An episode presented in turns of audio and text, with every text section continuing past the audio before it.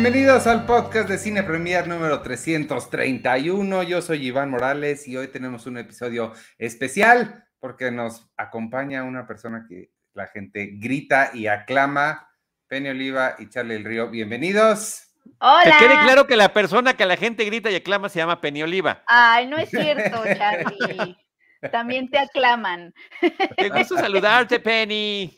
Sí, qué bonito estar aquí con ustedes. Qué emoción.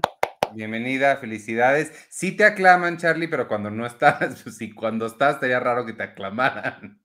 Ah, Pues estaría bueno, ¿no? Que se siente el, el- el cariño. Oigan, este, an- antes de comenzar, déjenme les digo para que nos acompañen hasta el final, amigos, al final del episodio, que va a ser un episodio rápido, un poquito antes de las 8, como cuarto de las 8 por ahí. Este, vamos a regalar un montón de cosas, entonces quédense pendientes, vamos a regalar pases para ah, Tormenta Mortal, para Gemelo Siniestro, para Goodbye, este, Goodbye Don Glees y un chorro de cosas, así que quédense aquí. Mientras tanto, les doy la bienvenida. ¿Cómo están? ¿Cómo les ha ido en la semana, en sus días, en sus momentos, en sus vidas? ¿Todo bien? todo, Todo perfecto. bien. Sí, todo pero pues, perfecto. Con, con mil cosas que ver, este, se suman y se suman y se suman los pendientes. Por eso yo el día de hoy te pedí, Ivanovich, poder platicar de dos series que ya terminé y que me dio mucho gusto haber terminado sus respectivas temporadas. Habíamos platicado cuando comenzaron, pero este, pues no había tenido yo la oportunidad de, de- de acabar estas temporadas. Ahorita hablamos de cuáles son. Pues, pues arráncate, vete con Sí. eso de una vez. Bueno, que- la, la, eh, Stranger Things, temporada 4, que había tenido su Ah. primera, sus primeros seis episodios, después los últimos dos, los eh, recién los Pero esta es la estrenaron. 5, ¿no, Charlie? No, es la cuarta temporada. Es la cuarta temporada y esta temporada la dividieron en dos partes. Ok. Pusieron ajá. primero seis episodios y luego otros dos, a diferencia de las temporadas anteriores que tenían 10 episodios cada uno, pero con la diferencia de que esta temporada, la cuarta, tiene episodios que eh, rondan en duración más de una hora, una hora 15 minutos más o menos, pero que desde mi perspectiva no es ningún peso porque hay tantas cosas que contar, son tantos ya los personajes y tantas situaciones que están eh, siendo presentadas que se supone que están pasando al mismo tiempo, que de verdad, y esto me pasó, te clavas con una y dices, ah, qué barbaridad, y de repente te cortan a la sí es cierto, si nos habíamos quedado con estos que les estaba pasando tal o cual cosa, y te vas.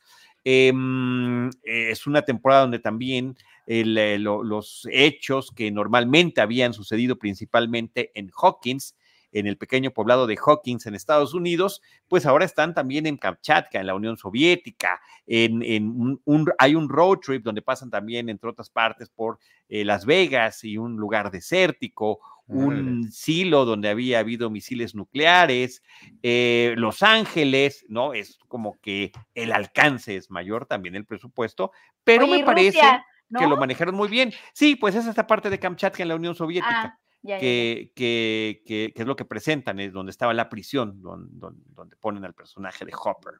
Entonces, em, el último episodio, por cierto, dura dos horas 22 minutos, que cuando yo lo dije, ¿qué? O sea, Una esto es- película. Eso es una película. Sí, es una película, o sea, eso. palomitas, refrescos, eh, botana.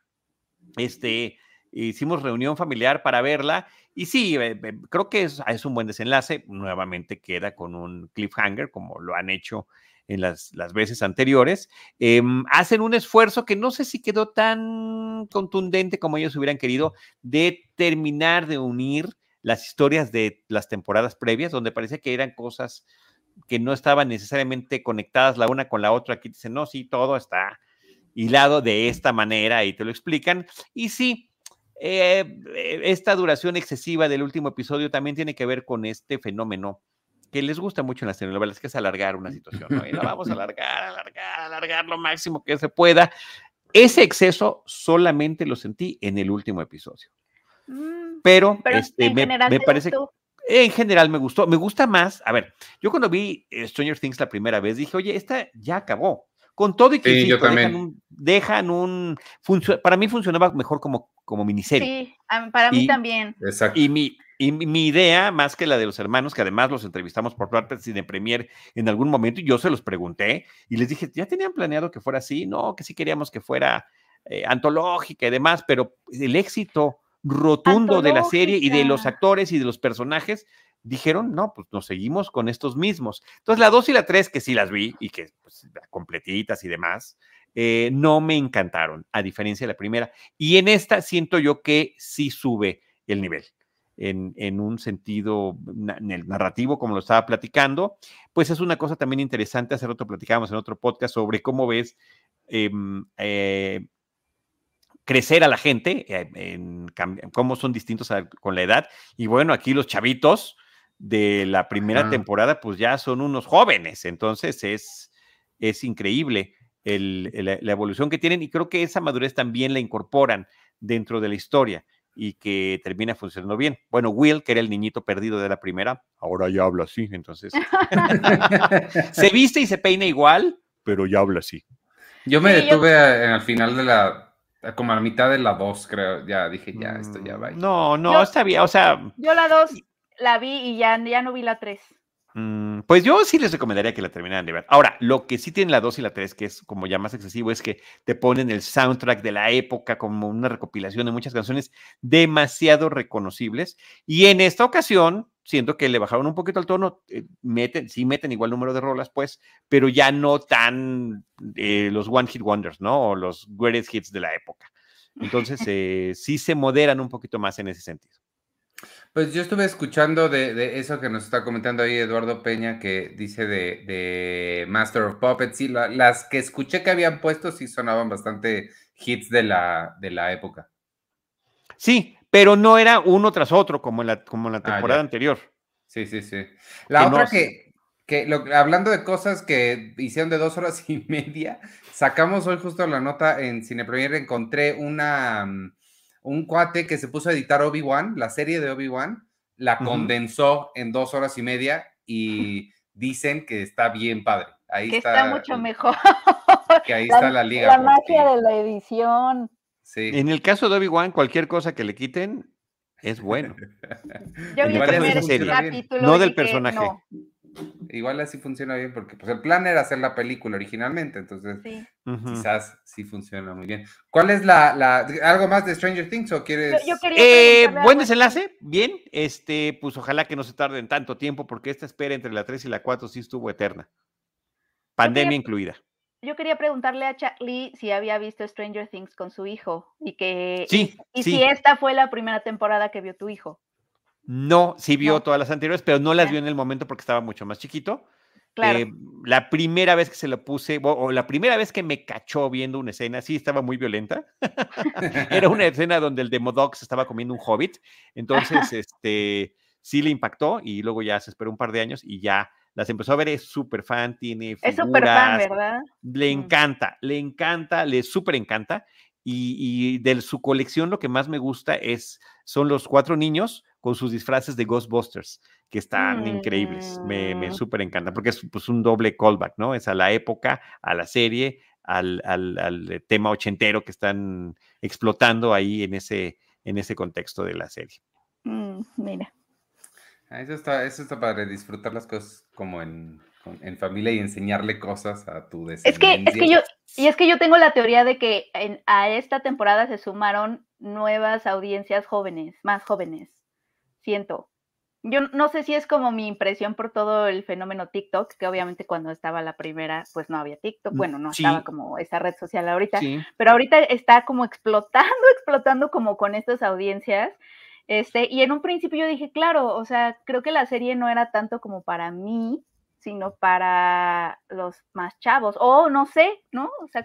O, los más viejos también, Penny. ajá, es que tiene esta onda como de nostalgia. No, quienes vivimos los ochentas. Ah, sí.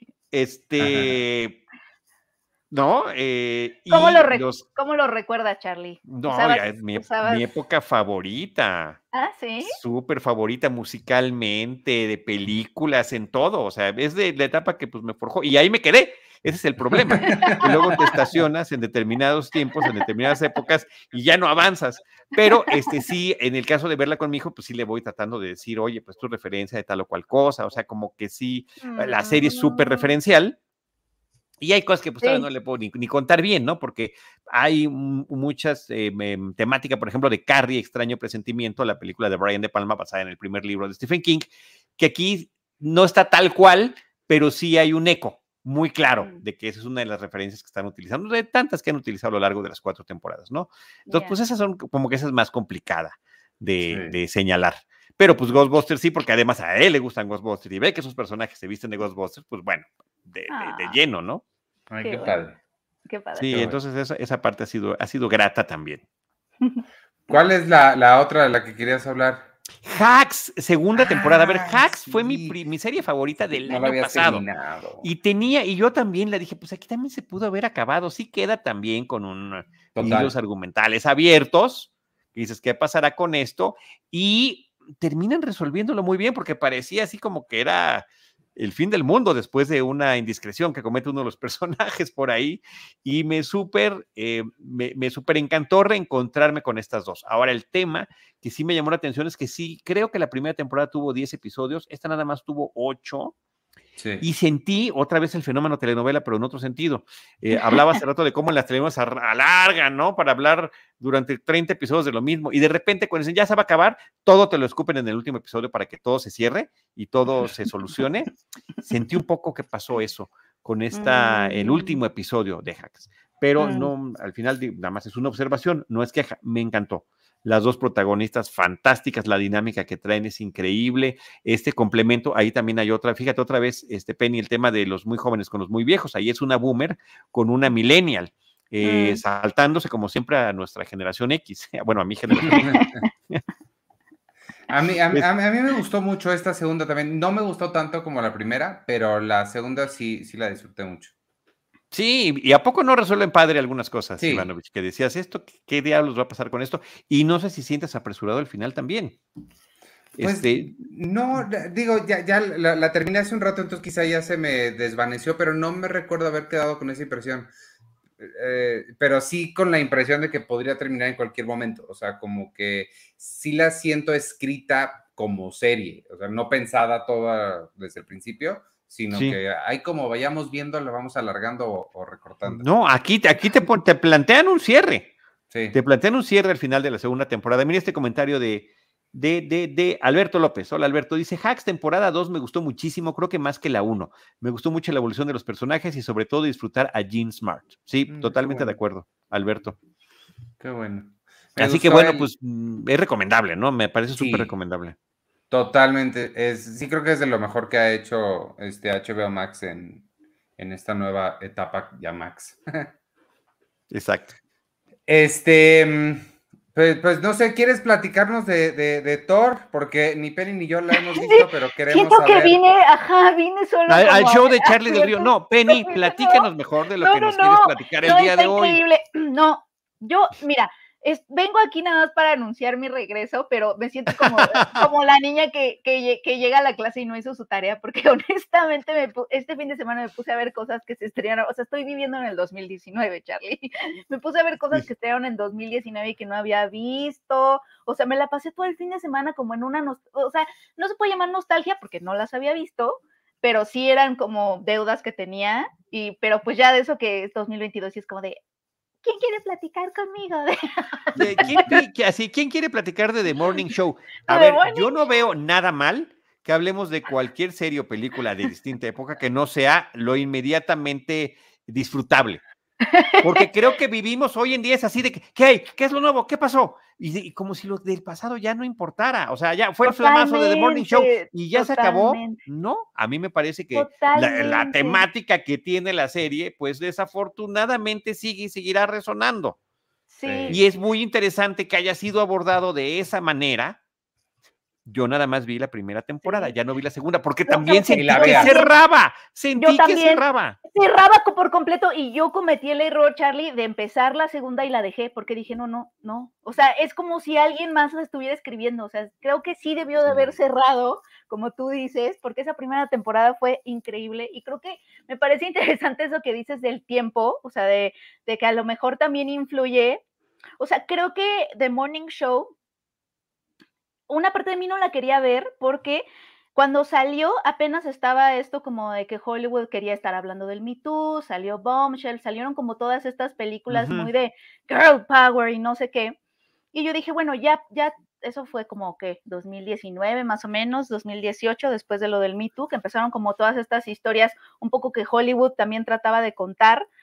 Y, y hubo un momento en que me sentí saturada, ¿sabes? Como de, es que es Hollywood queriéndonos contar la misma historia una y otra vez. Y yo pensé que The Morning Show, al haber salido un poquito como en esas épocas, me iba a encontrar como que no iba a haber este vencido la prueba del tiempo, o sea, como de que después de ya ver todas las historias estos años sobre empoderamiento femenino, las series de empoderamiento femenino, bla, bla, bla, al verla ya ahorita en 2022 me iba a parecer igual y ya no novedosa, un poco cansada, un poco, y no pasó eso. Eso fue lo que más me impresionó justamente, como de que justamente no he visto hasta la fecha 2022, a pesar de que desde 2019 hemos estado abordando estos temas y Hollywood ha empezado a jugar como, como un poquito también ha como capitalizado el tema.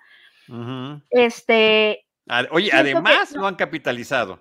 Muchísimo, o sea, ha, sido parte ya de mercadotecnia, es decir, ¿no? Sí lo han capitalizado, se ha vuelto, mm, este, pues mainstream, se ha vuelto pop, se ha vuelto moda, o sea, es más, se ha vuelto todo, ¿no? Y este, a pesar de todo eso, ¿no? Que ya ha sucedido, The Morning Show me sigue pareciendo muy pertinente. Entonces creo que eso es un mérito de la serie, justamente. Como un mérito de la serie y un mérito de la serie en detrimento de una realidad que no cambia que no, exacto, que no cambia y, este, y creo que es muy fina a la hora de apuntar matices, ¿no? Como todas las tonalidades de, de, situaciones y de lazos y de que no es blanco y negro el asunto, ¿no? Que son estas cosas que son bien difíciles de abordar cuando hablamos de, estos temas, que tendemos a ponerlos todo en bloque, ¿no? Tendemos como a tener conversaciones con conceptos que se vuelven bloques y como que The Morning Show hace desmenuza y todo eso me gustó, me gustó bastante. Te digo que la segunda sí dije, ¿por qué?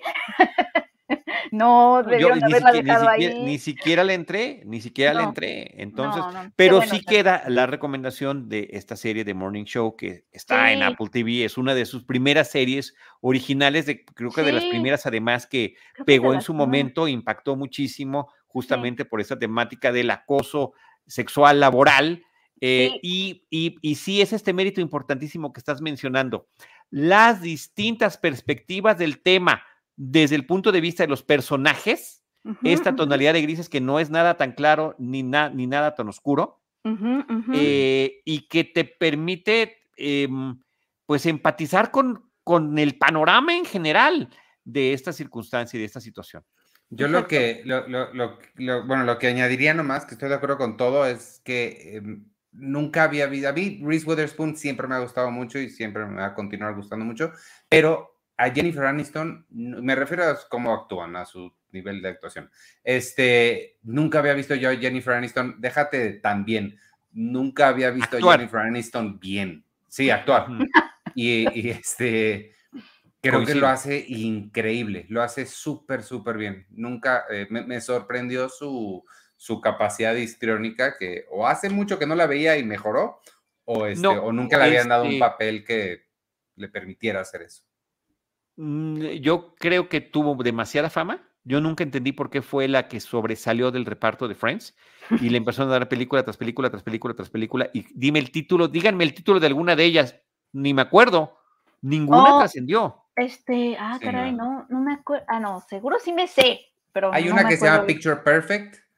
Y, bueno, y, en Office Space. Office Space sí está padre. Pero, pero es un personaje, ¿no? o sea, es uno de tantos, es una película coral en el caso de Office Space. Sí, sí, y, no tiene algún...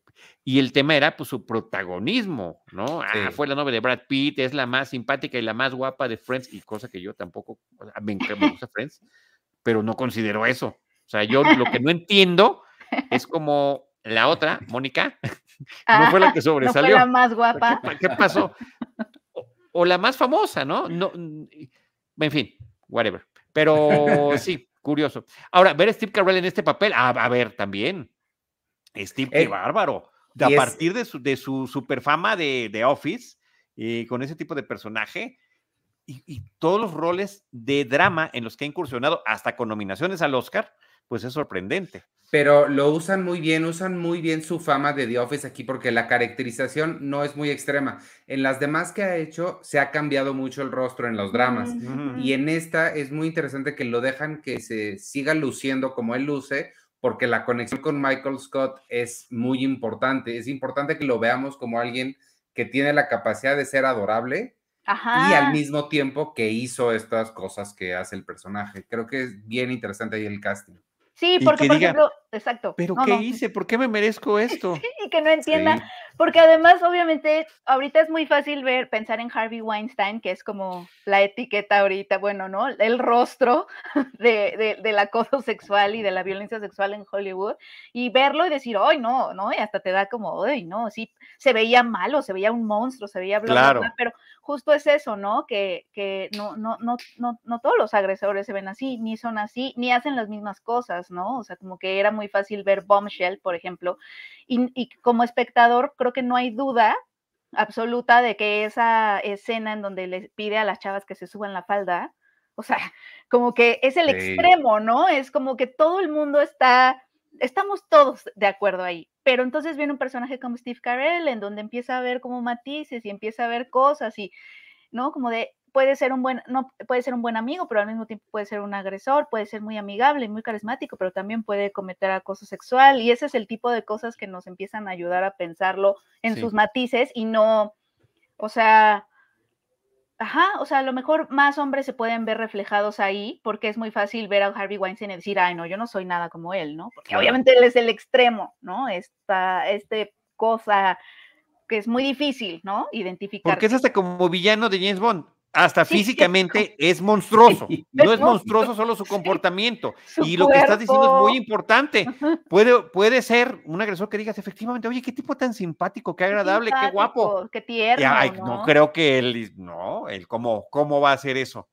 Sí, caemos en eso todos. Y que, y que le pasa a él, a su, a su, mismo personaje. Me encanta esa escena en donde está con su amigo y está tratando como de hacer un, un, un frente unido de no, el Me Too, no puede ser, bla, bla, bla. Y, él y, y, Martin Short empieza a decirle, sí, porque por ejemplo, es horrible esta casa de brujas, porque por ejemplo, cuando yo me metía con niñas de 16 años y bla, bla, y él, a él le empieza a cambiar la cara. A horrorizar, él se empieza a horrorizar. Nosotros no somos lo mismo, ¿no? Porque también hasta en los horrores hay niveles. Sí, como que, y, ya empieza como a decir, bueno, no, pero la primera ola del Me Too como que sí tenía razón, pero ya la segunda ola ya no era muy algo así dice. Sí. Hasta me siento culpable de reírme. Pero sí, o sea, eh, lo, llegan hasta a satirizar de esa manera. totalmente. Y con otros casos que llegan hasta otro tipo de extremos, ¿no? Que los vemos y que desafortunadamente también sucede. No, no voy a spoilear, aunque hayan pasado unos cuantos años desde que la serie ya se estrenó, porque absolutamente vale la pena verla. Sí, no, súper bien. Pero sí, y también estoy de acuerdo con que la segunda temporada sí ya no, no, no debió haber sucedido, no sé qué pasa ahí. Y te das cuenta desde el hecho de que ya Reese Witherspoon ya trae el pelo güero, que dices ya claramente ya le daba flojera caracterizarse cada día y era de, no, ya hagan algo. Y Sí, no. Que, que su personaje sí cambia un buen, nada más con el cabello güero. Se ve, se ve distinta su personaje. Bueno, y es el personaje que más cambia a lo largo de esos 10 episodios, ¿no? Sí, totalmente. Sí, es que son 10, si no me equivoco. Oye, y Billy Crudup también sensacional, su personaje, ah, este, increíble del tema del, desde el punto de vista corporativo. Sí, no, qué cosa, qué cosa. Él, e, ese personaje, estábamos viendo eh, me da, le digo, es que ese personaje me da miedo porque es de estos personajes anárquicos que parece que no tienen nada que perder. Este, él, más o menos no tenía nada que perder, ¿no? Sí, estamos hablando del mismo personaje. Sí, y, que, aprovecha la circunstancia para, no, nos puede servir de una forma o de otra, no lo veamos como un problema. Aquí hay una oportunidad. Sí. Estábamos, hacíamos la, e, estuvimos en un, ratito, Charlie, no sé si has jugado tú Calabozos y Dragones, ahí con Víctor, que por ahí nos está viendo, estuvimos en un grupo jugando eso, y antes, antes de iniciar tienes que hacer tu personaje, y decíamos que ese personaje es este, caótico, porque hay caótico bueno, caótico neutral y caótico malo. Evil, Él es caótico neutral, o sea, le gusta el caos. Son convenencierritos, ajá. Pero no Su sonrisa, ¿no? Cada que hay una circunstancia cómo se reía, no, me, muy, muy, y, me estoy acordando, yo la vi cuando se estrenó. pero sí me impactó. Sí, él, él está Y- también muy impactante. Y me acuerdo que me la eché en lo más rápido posible. Sí, sí está bingeable, cañón. Sí, no, yo me la es. eché en este fin de semana. Muy Pues, bien. ah, eso es, eh, ahí, ahí está de, de Morning Show, véanla en Apple TV, nada más la primera. Y quédense ahí en Apple y vean un montón de cosas que tienen que están padres. Les prometo que eso no es comercial, nada más genuinamente tienen cosas padres. Incluida Loot, que Charlie comparó con, con Huicho Domínguez y está completamente equivocado. Este, pero, pero Sí me sí, ¿A contó, poco sí no, me Penny? contó ¿A Iván. poco no? Quedó- mira, lo impactó, le impactó tanto a Iván que me lo contó. Me dijo, Charlie dice que se llama como, que es como Huicho Domínguez, me hizo reír un montón. O sea, sí puedo ver, sí puedo ver desde dónde, desde dónde estás parado, Sí. Charlie, pero sí, creo que sí hay que hacer la acotación de que los valores de producción sí son. Ah, no, no, no, totalmente. Y la época y todo. Y Pero hay una conexión, hay una Pero- conexión ahí, sin duda. Conexión. Sí. Nunca hubiera hecho ese cruce, pero muy bien. Oye, este, ya casi te tienes que ir, sí nos vamos a quedar un ratito más porque se fue demasiado Ok. rápido a las 8 de la noche, pero Sí. no sé si quieres escuchar qué, qué nos dice Charlie de Thor, Thor 4, Sí, sí Amor y quiero. Trueno. ¿Sabes Y no. qué? No, yo y yo, prefiero, prefiero que Penny escuche lo que tengo que decir de una película Ok. que está en A la. Cineteca Nacional. A Me la ver, es recomendó. Rosalina Piñera de Cinemanet. Sí, Eh, y yo dije, sí, porque siempre me pasa, y esto lo debo de confesar, tanto con las películas mexicanas como con el, el cine no comercial. Y yo soy de que, ay, la- de verdad la tengo que ver. Bueno, la veo. Claro, y ya que la ves, dices, bien. wow, qué, qué Ah, padre. ¿Cuál? Esta película se llama Nosotras. eh, Deux es el título original, o dos. Eh, protagonizada por Bárbara Azukowa y Martín Chevalier. Son dos señoras. Las dos actrices tienen 71, 72 años actualmente. Están interpretando personajes de su edad que son vecinas, pero que secretamente son pareja desde hace mucho tiempo. Una de ellas Órale. es viuda, eh, tiene, no, no tiene mucho tiempo, no se especifica cuánto tiempo que enviudó, pero ella sigue manteniendo en secreto su relación. Y uno dice, cuando uno piensa en Francia, dices, pues no, ellos están a la vanguardia, ellos son La relación, la superlibeales". relación de, de de pareja, la relación no. lésbica, Lésbica, ajá. la relación lésbica entre estas dos mujeres, Sí. que fingen ser nada más vecinas y amigas. En Mm, realidad son pareja y casi viven solamente en el departamento de una de las dos. Mm. Aunque cada que viene alguien más, como que tocan a la, toca la puerta y se acerca y demás. Y, y pues conoce, por ejemplo, a los hijos de, de, de una de ellas, la otra, pues apenas los saluda. O sea, no hay ninguna relación. Y, y siempre ha dicho, oye, pues cuando ya nos vamos a vivir juntos como queremos. Mira, nos conocimos en Roma, vámonos a vivir a Roma. Y la otra no se termina de animar. Eso es la Mm. premisa.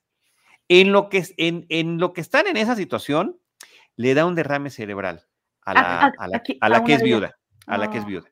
Ajá. Y entonces la película trata sobre el drama de ver que tu pareja de 20 años está en una situación de salud extrema, que la amas y que no te puedes acercar, que no tienes pretextos para acercarte ni para confesar a su familia. Ah, claro, porque ¿Cuál no es? eres, no eres la familia, no te No eres la familia. Mm. Incluso ni, ni por haber llamado a la ambulancia le permiten tener acceso ahí en el hospital, porque pues no, eh, no hay ningún vínculo eh, Mm. formal, aparentemente. Entonces, de eso trata la película, de la posible o no recuperación y de qué manera puede influir y, y lo que tiene que pasar. Y se manejan unos momentos de suspenso impresionantes en la película que de veras Hitchcock diría, "Ah, te cae, este, muy impactantes porque, pues de repente, pues ella tiene llaves del departamento y no la dejan verla. Entonces, pues si en la noche me meto y me asomo Mm. para ver cómo está y hablarle y abrazarla y, y bueno, y pasan un montón de cosas. La súper recomiendo. Está eh, en Cineteca Nacional. Creo que estuvo también en Cinemex, pero ya no la encontré ahorita en cartelera. Pero este fin de semana eh, y la semana que entra todavía continúa en Cineteca. Nosotras es el título con el, con el que está en, en, en español, Deux, en, en francés, y en otros lados la he visto como Entre Nosotras, que también, pues, Entre también tiene sentido. Me recordó mucho, no sé si viste también esta película, eh, me recordó por la, por la historia de amor entre dos mujeres de cierta edad, ¿no? De la tercera edad, que, que me parece, ya, de ahí de entrada me parece muy padre, ¿no? Que sean estas protagonistas que tienen esta edad y que además, pues, están teniendo una relación, ¿no? Este, es una película de Paraguay que se llamaba Las Herederas, que también son dos mujeres que, que, viven juntas, pero le dicen a todo el mundo que son como, como amigas, me acuerdo. Y, ah, pues ahí está una situación similar, sí. Exacto, me recordó, me recordó un poco a eso. Oh, qué bonito. Sí, suena sí, está, interesante. está muy interesante la película, la verdad que sí, me gustó muchísimo. Y, y pues yo creo que súper, eh, súper vale la pena eh, recomendarla que la vean. A mí me recordó otra película que se me está escapando el nombre con, eh, con justamente con Iwan McGregor, que su papá. Beginners. Ah, Beginners, sí, con Christopher Plummer, que ganó el Oscar. por que gana el Oscar y que en su momento fue el actor de mayor edad en haber ganado un premio Oscar. Que está un poco saliendo del closet a esa edad también y está disfrutando su vida amorosa Exactamente, esa, pero aquí es al revés. O sea, aquí el, el señor, pues era homosexual, se lo escondió toda su vida a su esposa y ya que se muere, entonces él sale literalmente del closet y vive muy feliz y alegremente este, sus últimos años em, abiertamente como lo que es, inclusive hasta con la sorpresa y apoyo del hijo. Aquí no se puede. Mm. Aquí es, la, es la misma historia con el desenlace completamente distinto. Mm. Y es a pesar de que ya se murió mi pareja y mi esposo, no puedo atreverme a decirle a mis hijos cuál es mi verdadera situación, no nada más cuál es mi preferencia, sino que tengo una pareja desde hace 20 años. Ay, porque es que además llevan 20 años juntas. Sí. Ah. Estas películas de, que le llaman counter programming que ponen cuando hay grandes blockbusters, a veces sí dan muchas sorpresas. Esta suena muy interesante. Y hay otra que se acaba de estrenar que se llama El Hombre Perfecto, que es como de ciencia ficción, pero indie que me llamó también mucho la atención, a ver si el fin de semana la puedo ver. Pero sí, buena, buena recomendación. Ahí está, Penny, ya te vas porque tienes un compromiso. Ya me voy, pero qué bonito hablar con ustedes. Nos vemos el próximo jueves. Gracias, Penny. Nos vemos la próxima semana. Sí. Sale. Mucha suerte. Bye. Este, oye, sí suena padre esta, me gustó. Tu, está muy interesante, está muy interesante, muy recomendable y le agradezco mucho a Rosalina que me la haya recomendado. Ella también te, eh, recomendó la de Éxodo, ¿no? Que vimos. No, me recomendó ah, la de el teléfono, la de la que está en Netflix. Sí, no, Rosalina trae siempre muy buenas recomendaciones. y siempre también hace conexiones interesantes. Ah, está la de teléfono negro, pues hay que ver el teléfono. Y buenísima la película coreana que mm. platicamos ya hace un par de episodios. Oye, pues ya nada más para terminar, unos comentarios sobre Thor, Amor y Trueno, eh, Love and Thunder, que es la película más reciente del universo de Marvel, el MCU, que se estrena en cartelera. A ver, a ver, varias No es vistoso, la película este más reciente del universo. Marvel. Del universo de Marvel, del universo de Marvel. Sí, pues ya son veintitantas películas, ¿no? Desde, creo que el conteo empieza con Iron Man. Eh, es que es como muy largo el tema. A ver, la disfruté, sí, me reí muchísimo. Este. Mm, Thor es un gran personaje como lo han retratado aquí. Me parece que se ha aprovechado muchísimo y de una manera muy conveniente el, estilo del humor que puede tener Chris Hemsworth. ¿no? Que, que, es este tipazo así, fortachón, súper guapo, y que termina ridiculizándose a sí mismo a través de este personaje Creo que eso funciona muy bien. Taika Waititi también tiene muy buen sentido del humor. De repente es extremo, lo lleva a extremos en este caso. Eh, pero pues dentro del universo de estas películas, y vuelvo a repetir universo, es, es prescindible, o sea, no es ah, de ninguna manera de las películas importantes, posiblemente sea hasta la más desbocada, ya caricaturesca, lo cual a mí me parece bien, no lo, de ninguna manera lo veo mal. Bueno, nada más para cuando la vean y, puedan entender lo que quiero decir o lo que quiero transmitir, cuando ven a Russell Crowe interpretando a Zeus en esta cinta, es lo que define el tono de la película. Y no sé si salga o no en el tráiler, pero es una forma, o sea, el, gladiador, el actor que hizo el gladiador, este hombre nominado al Oscar por diferentes películas dramáticas, también tiene su sentido del humor y está muy bien aplicado aquí con su eh, eh, políticamente incorrecto personaje de Zeus.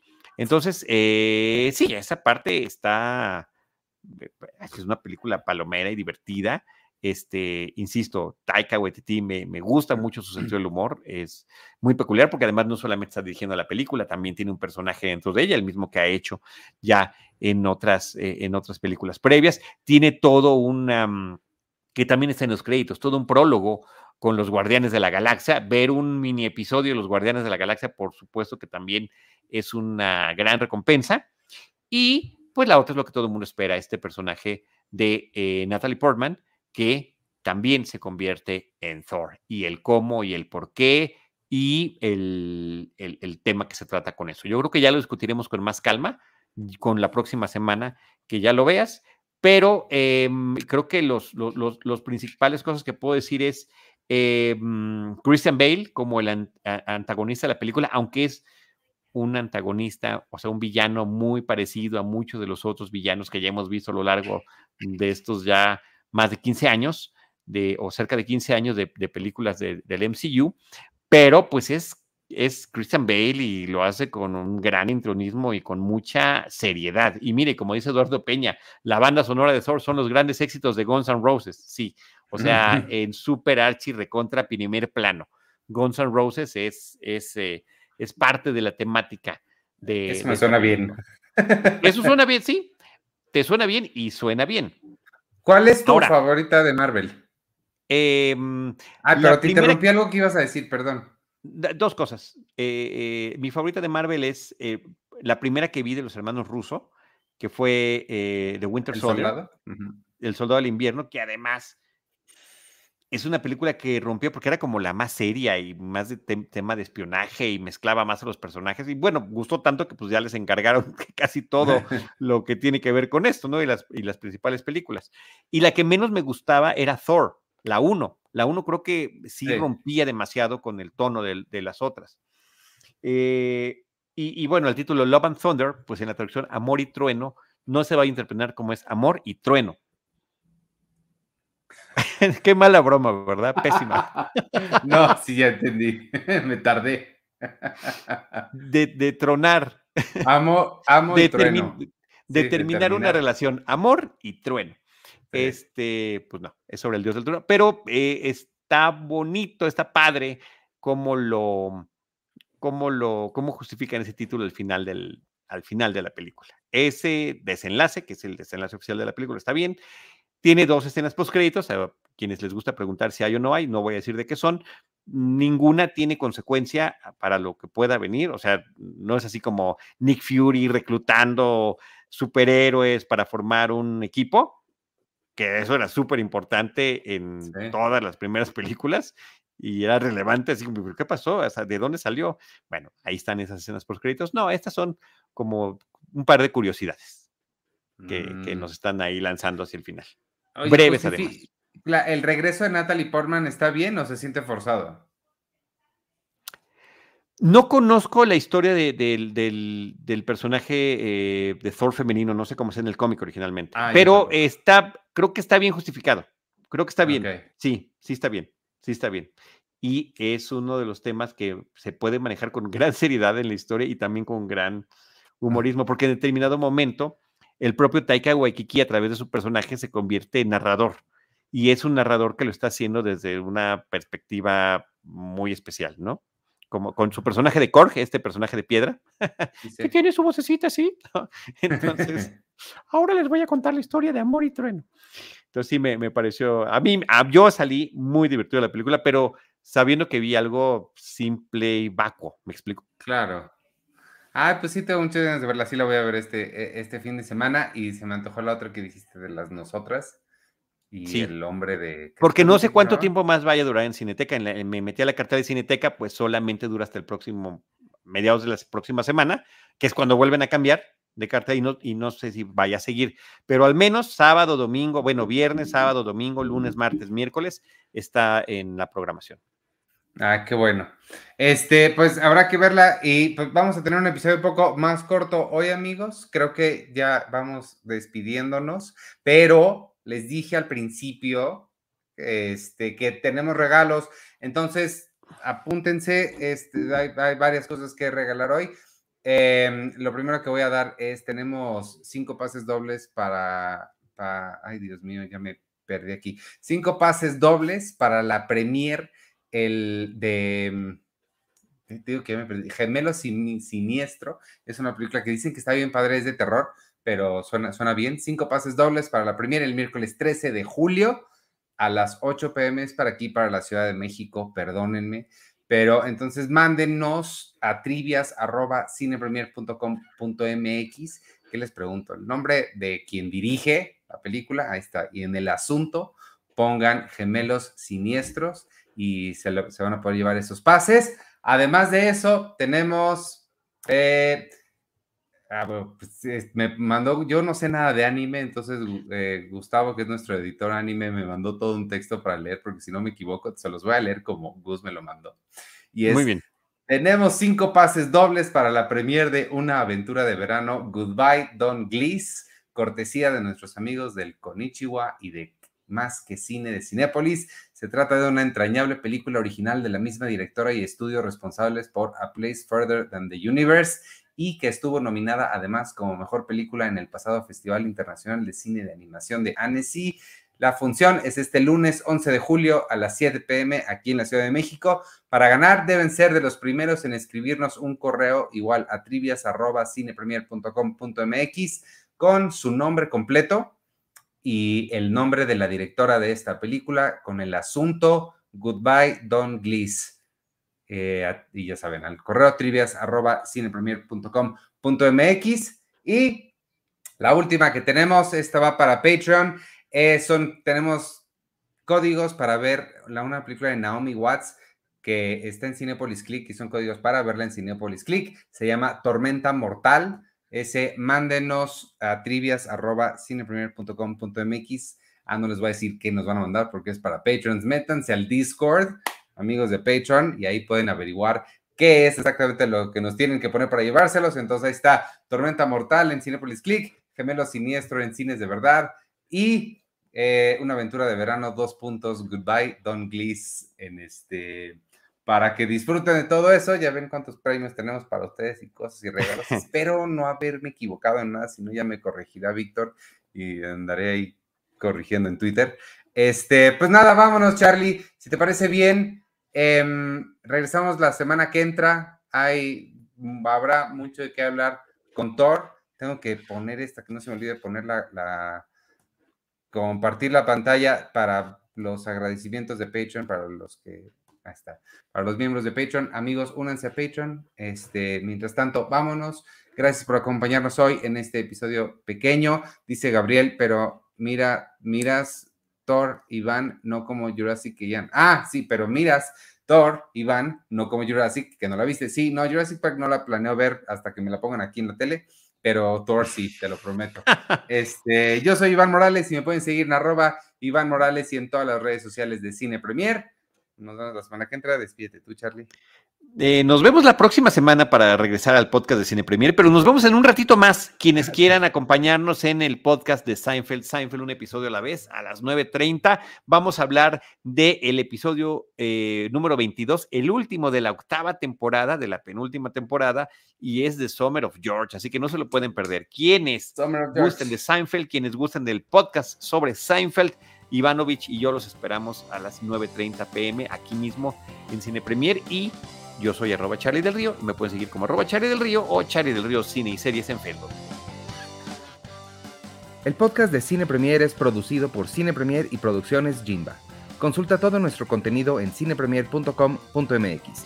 Y si te gustaría apoyarnos y todo el trabajo que hacemos, ve a patreon.com diagonal cinepremier y considera unirte a nuestra comunidad. Recibirás acceso al cine club, boletos para el cine cada mes, talleres, pláticas, podcasts exclusivos y mucho más. Es a través de nuestro público que todo lo que hacemos es posible. Para información comercial, escribe a ventas cinepremier.com.mx.